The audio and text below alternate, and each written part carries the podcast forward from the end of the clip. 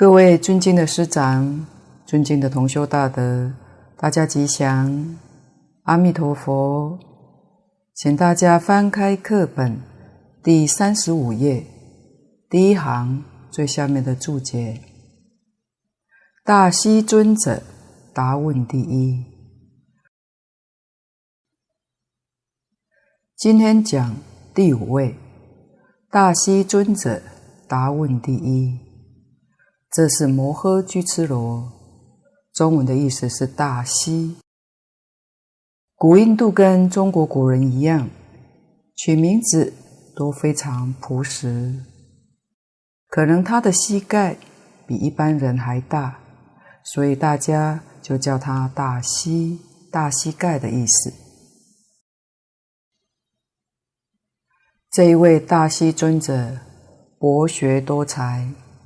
他是舍利弗母亲的弟弟，也就是舍利弗的舅舅。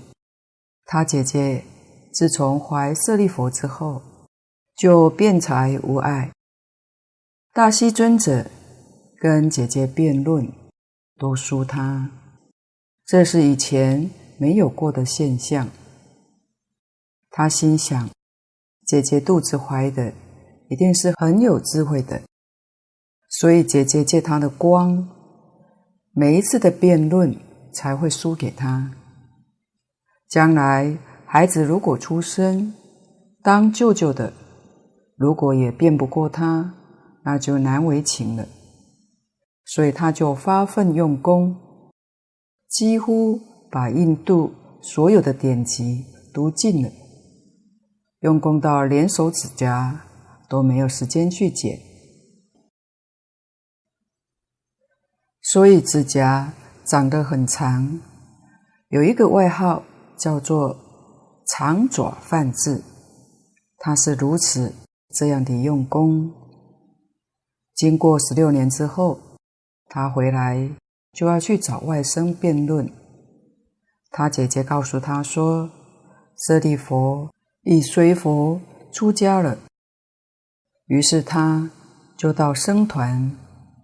刚好遇到佛，他就要佛把舍利佛请出来。佛当时说：“你设一个利论，如果能够论得过我，就把你的外甥让你带回去。”大西尊者当时对自己很有信心，学了十六年，没有用武之地。今天。正好可以跟佛比论看看。大西尊者就说：“如果我辩不过你的话，那就把我的头斩去。”佛就笑一笑说：“汝以何为宗？你究竟以什么为宗呢？”大西尊者答曰：“不受为宗，就是以一切不受为宗。”那么佛就问他：“汝见受否？”就是说你自己的见解，你还受不受呢？大西尊者想一想，如果说我接受，就跟自己立的宗旨相违背；如果我说我不受，那么自己这个宗旨又不能建立。所以他自相矛盾，就失败了。他想要逃走，可是走了没几步，心里又想：大丈夫一言既出，何以逃走？于是他就高声讲：可以取刀来把我的头斩去。佛告诉他说：佛法之中没有杀人的事情。既然你知道自己辩论失败了，你可以从我出家好了。于是他就随佛也出家了。出家之后，他精进用功办道，不但成就圣果，而且得事无碍辩才，处问能答。凡是有人问，他没有不能回答的，故称。答问第一，这里也说明即使博学多闻的人，也是念佛求生净土。星宿尊者无捣乱第一，这是第六位离婆多，中文叫做星宿，又翻译为假和合。星宿尊者是他父母祈祷于星宿所求到的儿子，就用这样的名字叫离婆多。大智度论上记载。离婆多尊者在出家以前，曾在一座亭子过夜休息。到了夜半，忽然看到两个鬼飘然现身，小鬼身后背着一具尸体，而大鬼前来争夺。两个鬼都吵着说：“这个尸体是自己带来的，都想要独自占有。”他们看到离婆多尊者，便要他评评理。离婆多心想，不管他说哪一方带来的，都免不了会得罪另一方。于是实话实说，结果大鬼愤怒之下，扯下离婆多的手脚吃掉了。小鬼看到不忍心，就取尸体上的手脚给他补上。两个鬼随后就飘然而去。黎明破晓的时候，离婆多尊者对自己的身体是否还是原来的身体生起了疑惑，逢人便问：“你看见我的身体了吗？”恰巧有出家人经过，听到他这么一问，就详细问其缘故。知道离婆多处理得度的因缘已经成熟了，可以舍俗出家，便告诉他说：“你的身体是父母的遗体，并非自己所有。”离婆多尊者当下觉悟此身是假和合而有，于是就出家了。出家没多久就证果了。他特殊的功德是无捣乱第一，就是心中不颠倒，也不散乱。这一位代表是正觉不迷，就是我们常讲的觉而不迷。第七位是周利盘陀伽，请看注解：既道尊者因根顿仅持一记，辩才无尽，亦持第一。这一位是困学成功的。按照以前古印度的风俗，女人要生产的时候，必须回到娘家去。本来她应该早点回去，但等到孩子快要出生了，她才回娘家。结果还没回到娘家，她就在路上生了孩子。周利是哥哥。中文的意思是大路边，盘陀伽翻译为继道，两兄弟都相继在路边生的，同样的生法，但智慧却不一样。哥哥天资聪明，而且很早就跟释迦牟尼佛出家修行，也得到很高的成就。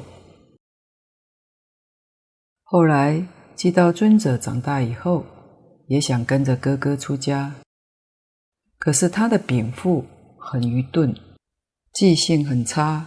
比如说，他时常把衣服穿倒，鞋子穿反，要他去拿经书，拉来却是木鱼。哥哥教他四句偈，他学了三个月，就是学不会，因为他时常受到辱骂。有一天，哥哥实在忍不住跟他说：“你还是回去吧，出家你就没有份了。”他听到不能出家，哭得很伤心。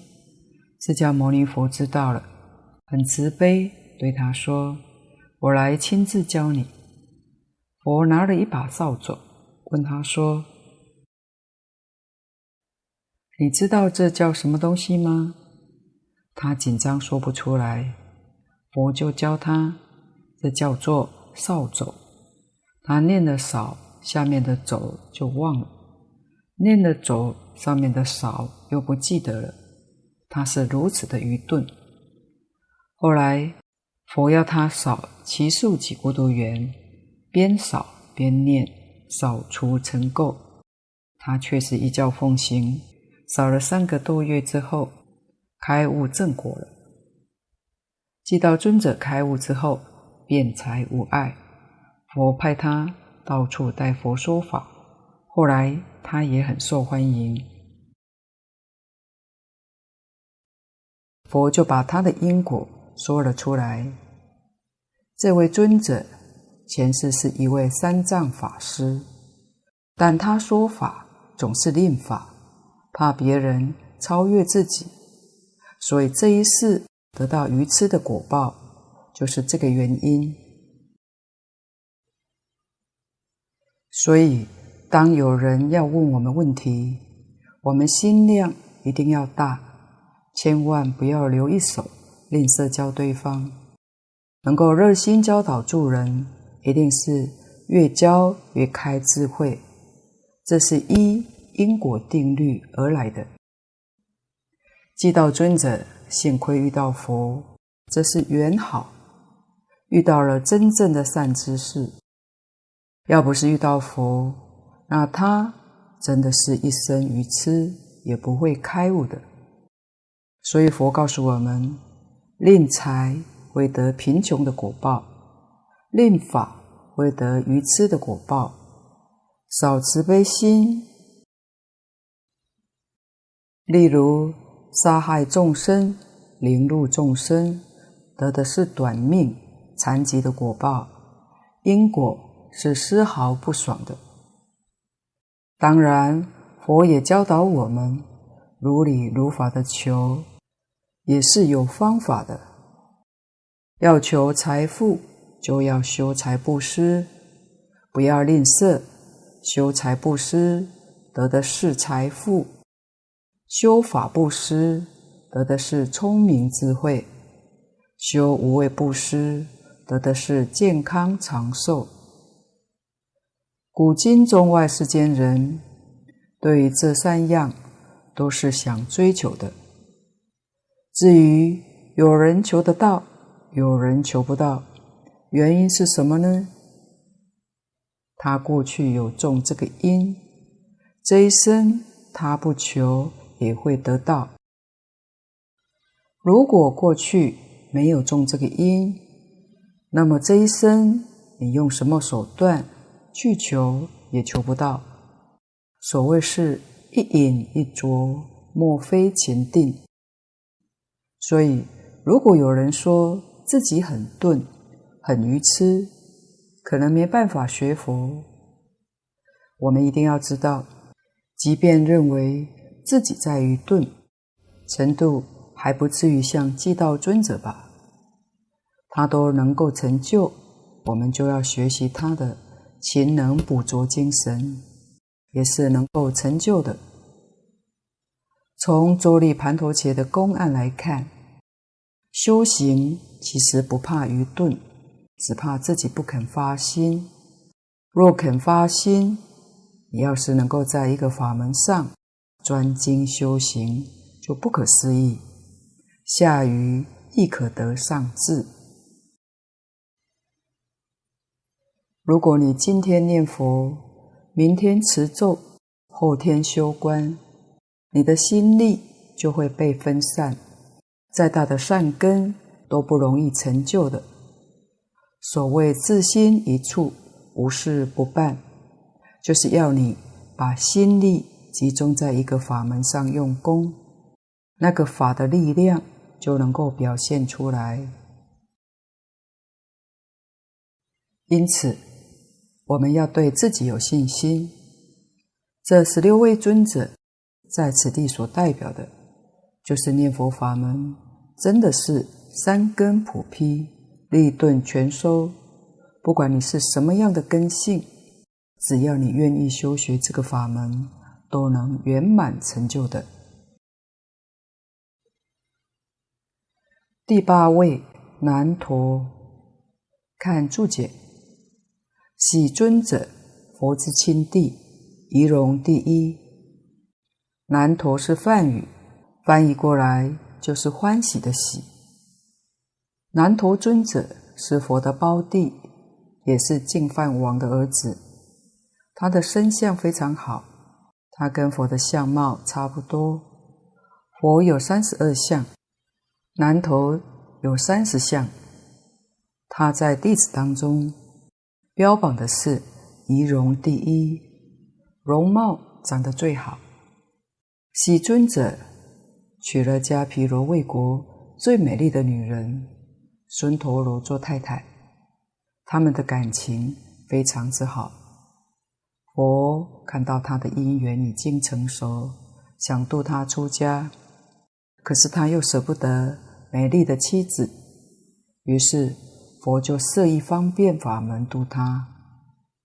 有一天，佛到王宫里面化斋，要南陀把斋饭送去精舍。南头是寸步不离爱妻，可是又不敢违背哥哥佛的命令。于是跟孙陀罗解释要出去的原因。孙陀罗在他的手心上吐了一口口水，限定他要在口水干了之前回来，否则就不准他再进门了。可是到了僧团，佛就不准他回家，而且要他出家，并给他剃了头。哥哥。也就是佛很有威德，所以他也不敢讲话。虽然已经出家，可是难陀尊者仍然天天想找机会逃回家去，因为他还舍不得孙陀罗。我看他常常闷闷不乐、无精打采，有一天就带他去山上散心。到了山上。看到很多猴子在玩耍，佛就问：“你觉得孙陀罗美丽，还是这些猴子美丽呢？”南陀尊者回答：“当然是孙陀罗美丽啊！猴子长得这么丑，怎能跟孙陀罗比呢？”佛为了度化他，有一天又以神通力带他到刀利天去，就看到很多。美妙绝伦的天女，佛就问南陀说：“你看这些天女跟你太太比起来怎么样？”南陀尊者说：“我太太跟这群天女比起来，就像猕猴一样。”这个时候，他看到一个天宫的宝座没有人，其他的宝座都有人，大家还在那边布置。南陀尊者就去问一位天女：“谁是你们的主人呢？”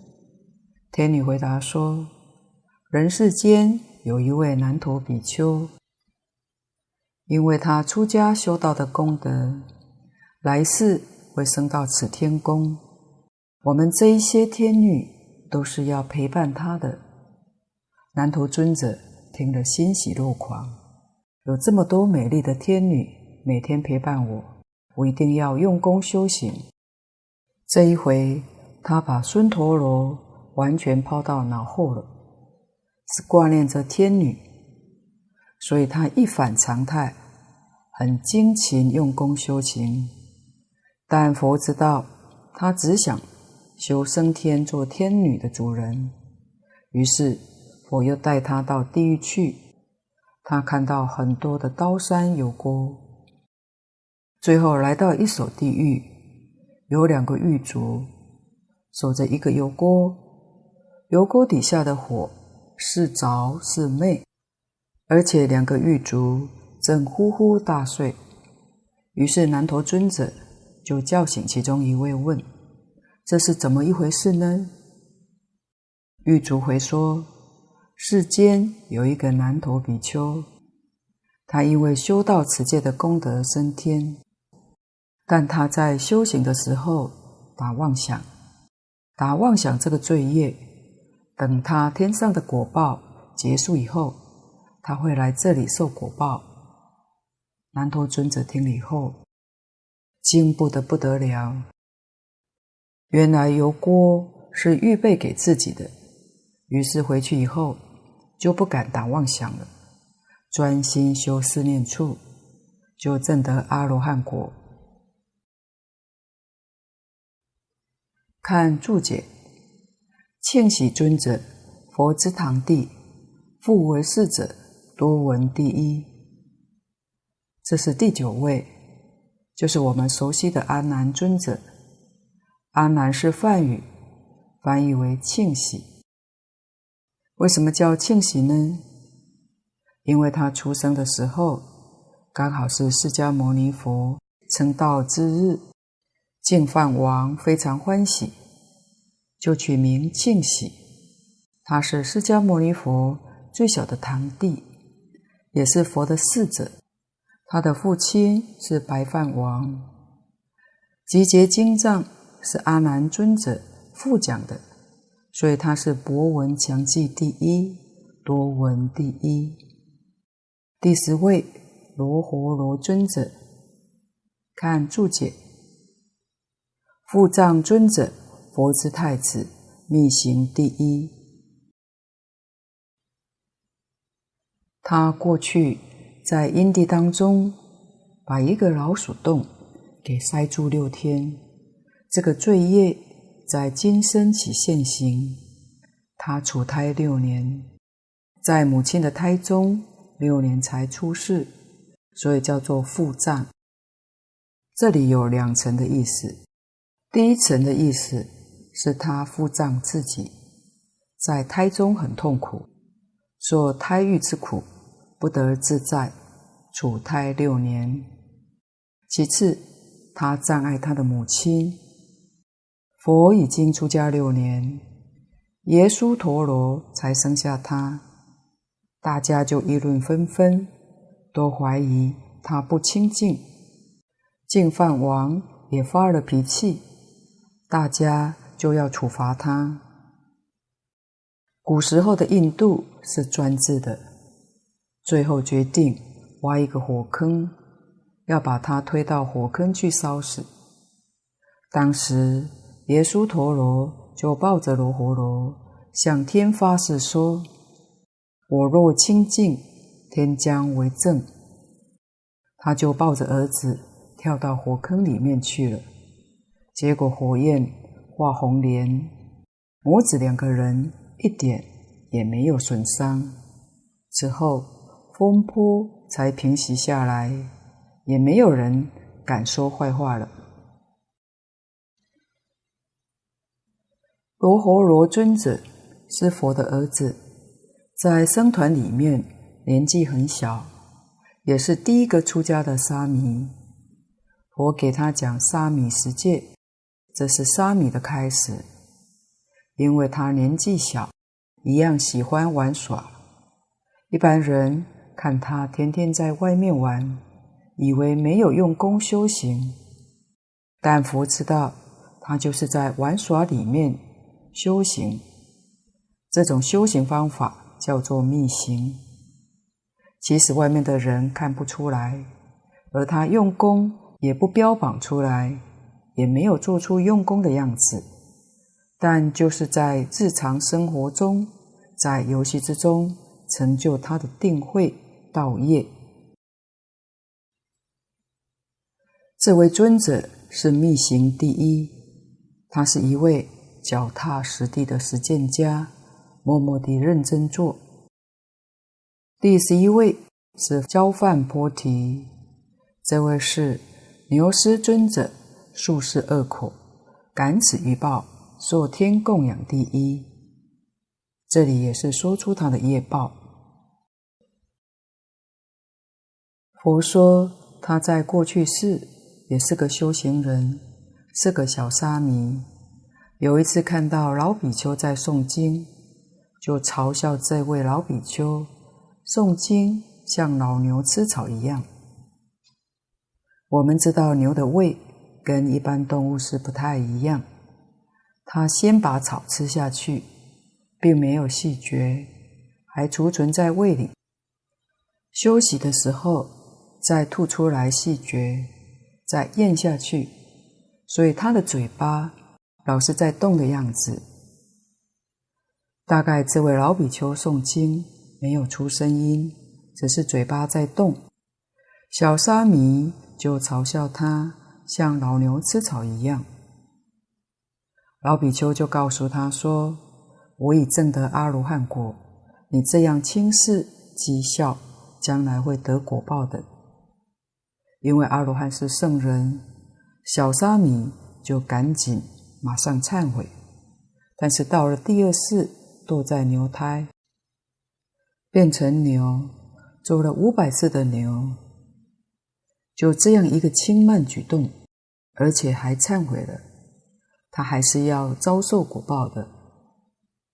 这一生虽然是得人身，也是佛的弟子，可是牛的习气还在，嘴巴有事没事常常在动，像咀嚼东西一样的习气。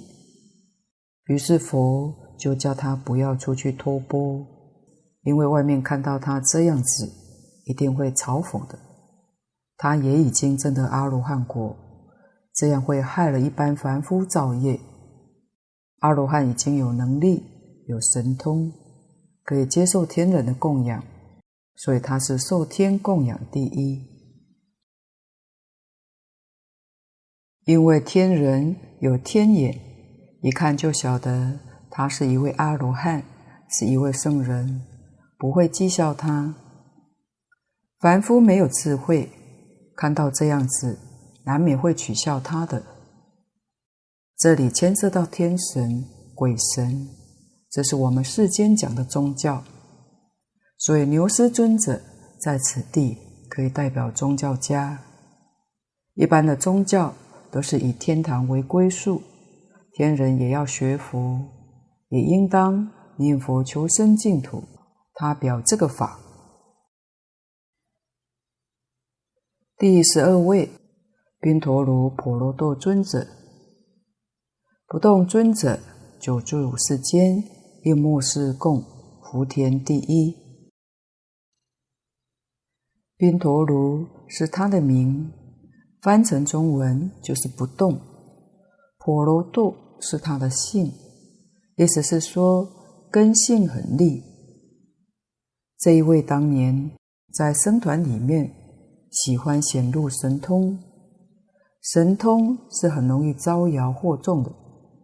释迦牟尼佛知道了，教训他，给他惩罚。怎么惩罚呢？就是不许他入昧，叫他常住世间，给后人种福田。所以后人灾生，他就来应供。这一位尊者现在还在世间，没有昧度。释迦牟尼佛。不许他昧度，到了今天，按照中国记载，是有三千多年了。也就是说，不动尊者有三千多岁了。他不会暴露身份，因为他能够变化，也是长生不老，所以没有人可以认出他。但他确实还在人间。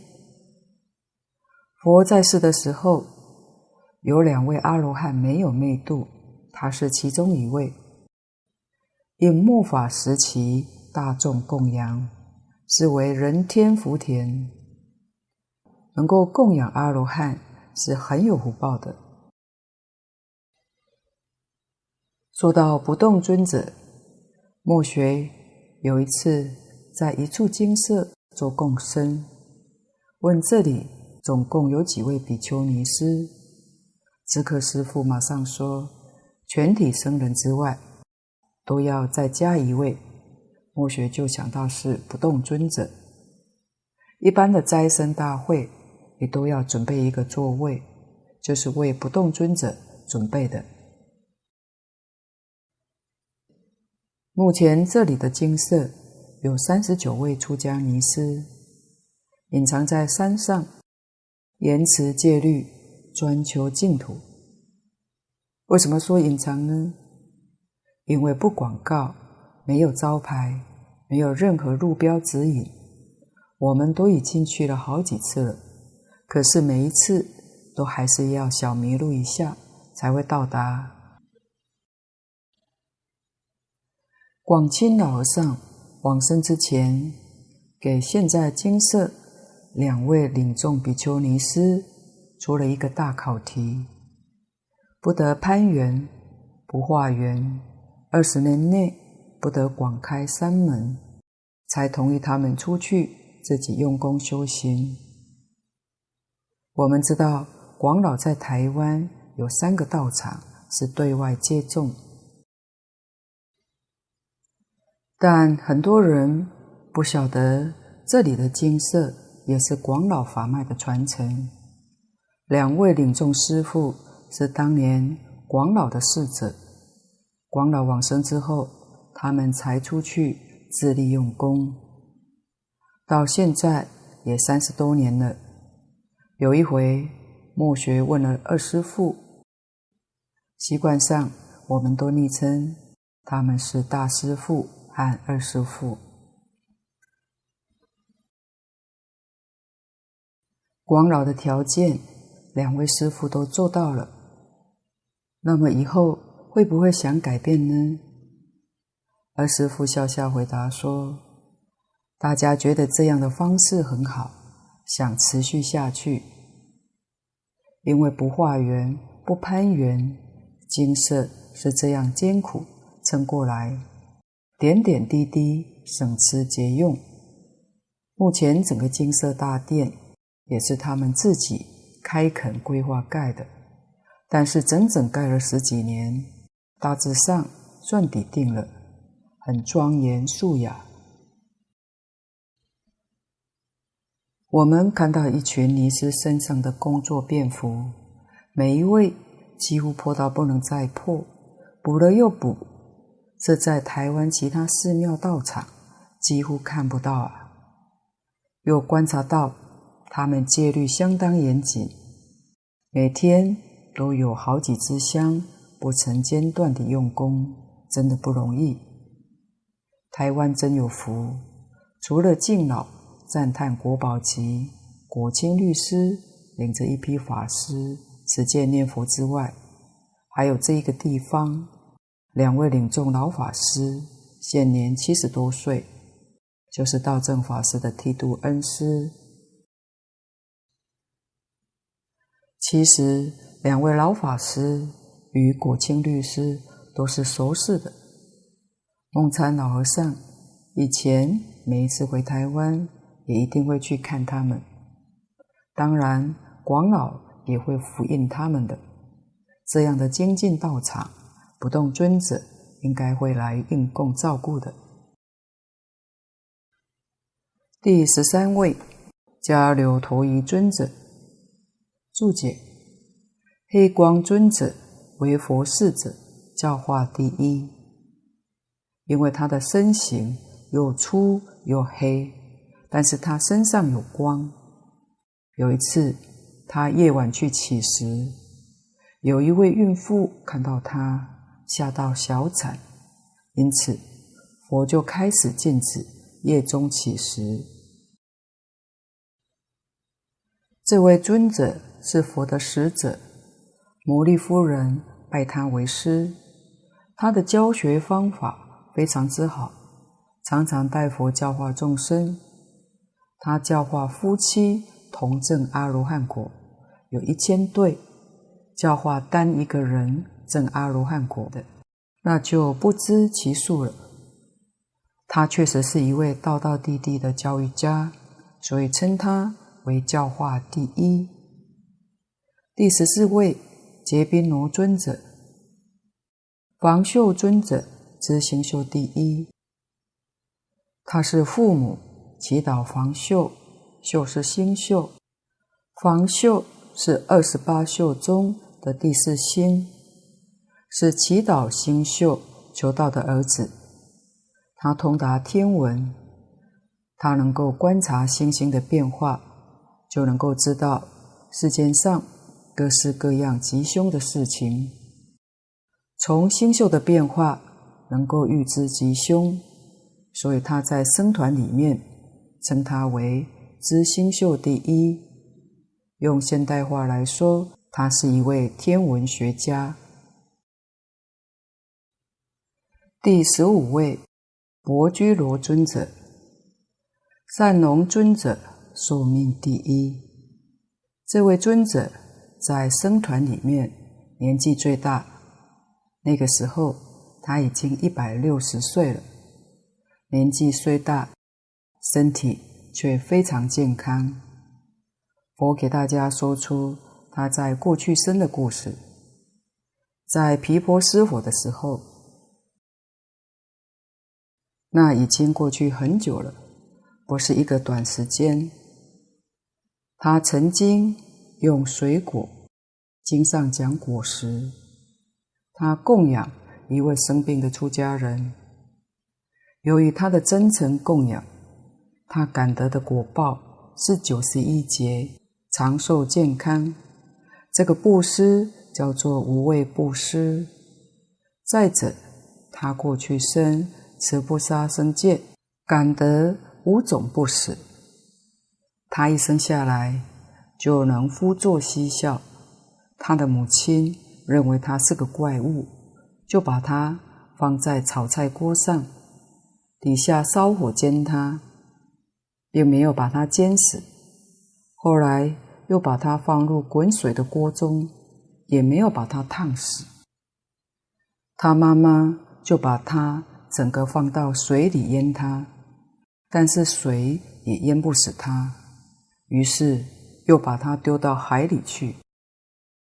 这个孩子被鱼吞到肚子里面，也没有咬死他，偏偏就很巧，这只鱼被渔翁给捞上岸来，用刀把鱼肚剖开，也没有割死这个孩子。这小孩子。从鱼肚子又出来，捕鱼的人把他养育成人。因为火不能烧，汤不能煮，水不能淹，鱼不能吃，刀不能伤，叫做五种不死。他这一世又遇到佛，做佛的弟子，他的容貌端正，故曰善农尊者。他健康长寿，所以称寿命第一。这个地方也显示善因善果，这是我们应当要学习的。最后一位是阿耨罗陀尊者。注解：无贫尊者，亦佛堂弟，天眼第一。这位尊者在《楞严经》里面叫做。阿那律陀，翻译的字不一样，但同一个人。阿那律陀的中文是无贫，这也是一种果报，也是在久远劫之前。那个时候，世间闹饥荒，当时有一位辟支佛出来托钵，托不到东西。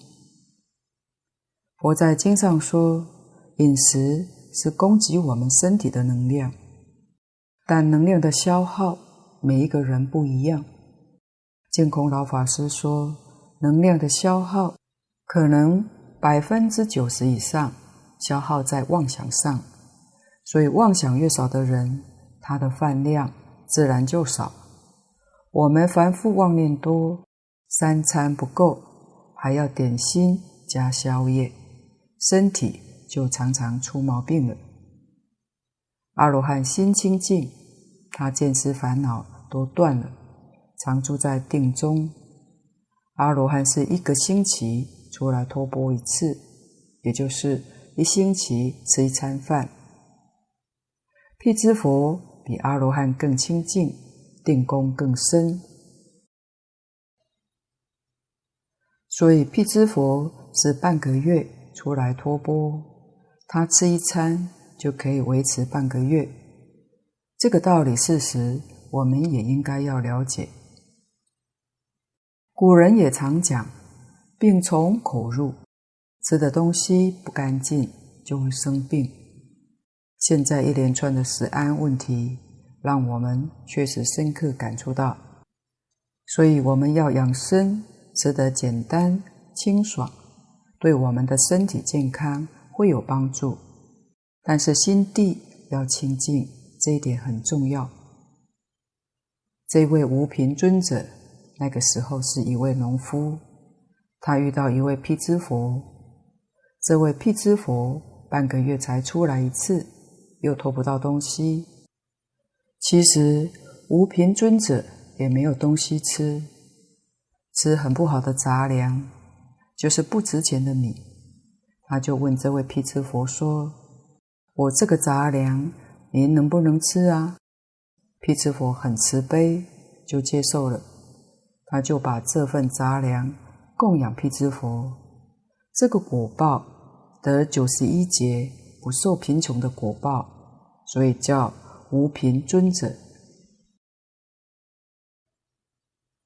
他也是佛的堂弟，在《楞严经》里面那一段因缘，他是天眼第一。他怎么得来的呢？他出家以后，常常懈怠不用功。释迦牟尼佛讲经，人家是入定，他常常是入睡，在讲堂里面。常常打瞌睡，后来佛呵斥一顿，说：“堕堕胡为昧，螺蛳哈棒类，一睡一千年，不闻佛名字。”堕堕是责怪的意思。胡为昧，你为什么要睡觉呢？就好像海里螺蛳哈棒似的，在壳里睡觉，一睡一千年。也听不见佛的名字，他受了责备以后就很难过，非常忏悔，就发奋用功，七天七夜都没有睡觉，七天七夜没有闭眼睛，把眼睛弄坏了。后来释迦牟尼佛就教他修乐见金刚照明三昧，他依法修持。得到天眼通，修成之后，他看东西不需要用眼睛，他半个头都能见，叫做半头天眼。一般阿罗汉的天眼只能看一个小千世界，他修成之后可以观察三千大千世界，所以就变成。诸弟子当中，天眼第一。这位尊者，他有福德，过去布施有大福报，所以他无贫。但他也是困学的，跟周利盘陀伽尊者一样。但是他比周利盘陀伽尊者强一些。他发奋用功，虽然肉眼坏掉了。但他修成就了天眼。本经内容，蕅益大师判为三分：信愿行。正中分里面，信愿行三分；续分里头，同样也是信愿行三分。这十六位尊者劝信排列在此，对于我们修学西方净土、求生极乐世界。自己有没有信心呢？如果靠自己聪明就行，那舍利佛尊者比我们更有智慧。人家念佛求生净土，我们也要向他看齐学习。如果说愚钝，跟周利槃陀伽尊者来比，你会比他强多了。他都能够成功，你为什么不能够成功呢？所以，这十六位尊者所代表的是各种不同的才能、才艺，修学这个念佛法门都能够圆满成就，足以激发我们发愿求生的信心。这十六位尊者是劝信。经文上，如是等诸大弟子，这个等是其余没有类名的常随大众。看注解，此等常随众，本法身大士，是作声闻，为影响众。前面说过了，这一千二百五十五人都是法身大士，是现做佛的弟子，来帮助佛教化众生。形式上，一切经典中，他们做当机人，做发起的人，而实际上，他们真正都是属于影响众，来影响我们的，使我们对佛。起恭敬心，对道业增强信心、愿心，他们是以身作则，都是我们学习的好榜样。这是十六位尊者在此地表的意义。今闻净土色受功德，得第一义悉檀之意，增道损身，自净佛土，复名当机众矣。今闻净土持名念佛法门，摄受十方世界无量的众生，有不可思议的功德，所以能得第一义悉檀。第一义悉檀就是我们讲的四悉檀，世界悉檀，个个为人悉檀，对治悉檀，第一义悉檀，前面三个。是事相的，第一义悉檀是理观的，会归到现前一念心性。什么叫做增道损身呢？这句话特别是赞叹净土法门。由此可知，这些人一生跟着释迦牟尼佛，实际上他们都是专修净土的，在其他法会里面。佛说一切大小乘经论，他们都参加，他们是影响众；在念佛法门，他们是当机众。这些人是真信、真愿、真正依教奉行。因为法身大事，他们的知见纯正，不像我们听了还半信半疑。他们对于理论、事实、方法。境界都彻底明白，所以悟唯心净土，见自性弥陀，哪里还会有怀疑呢？所以说自净佛土，这是破一品无明，增一分法身，法身逐渐在增长，这叫增道。损身，身是六道轮回里面的生死，逐渐没有了。我们常讲的了生死，了断六道的生死轮回，更进一步也了断三界之外的变异生死。如果不往生极乐世界，从阿罗汉到菩萨到成佛，虽然没有分段生死，但还有变异生死之苦。生到极乐世界，这两种生死就没有了，真正得到无量寿。所以他们是自敬佛土，是念佛法门的当机众。佛一说这个法门，他们没有丝毫的怀疑，依教奉行，这就是本宗的当机众。那他们这些人现在在哪呢？通通在极乐世界。我们要是升到极乐世界，即使下下品往生，到了那里，这些人我们统统都可以见得到。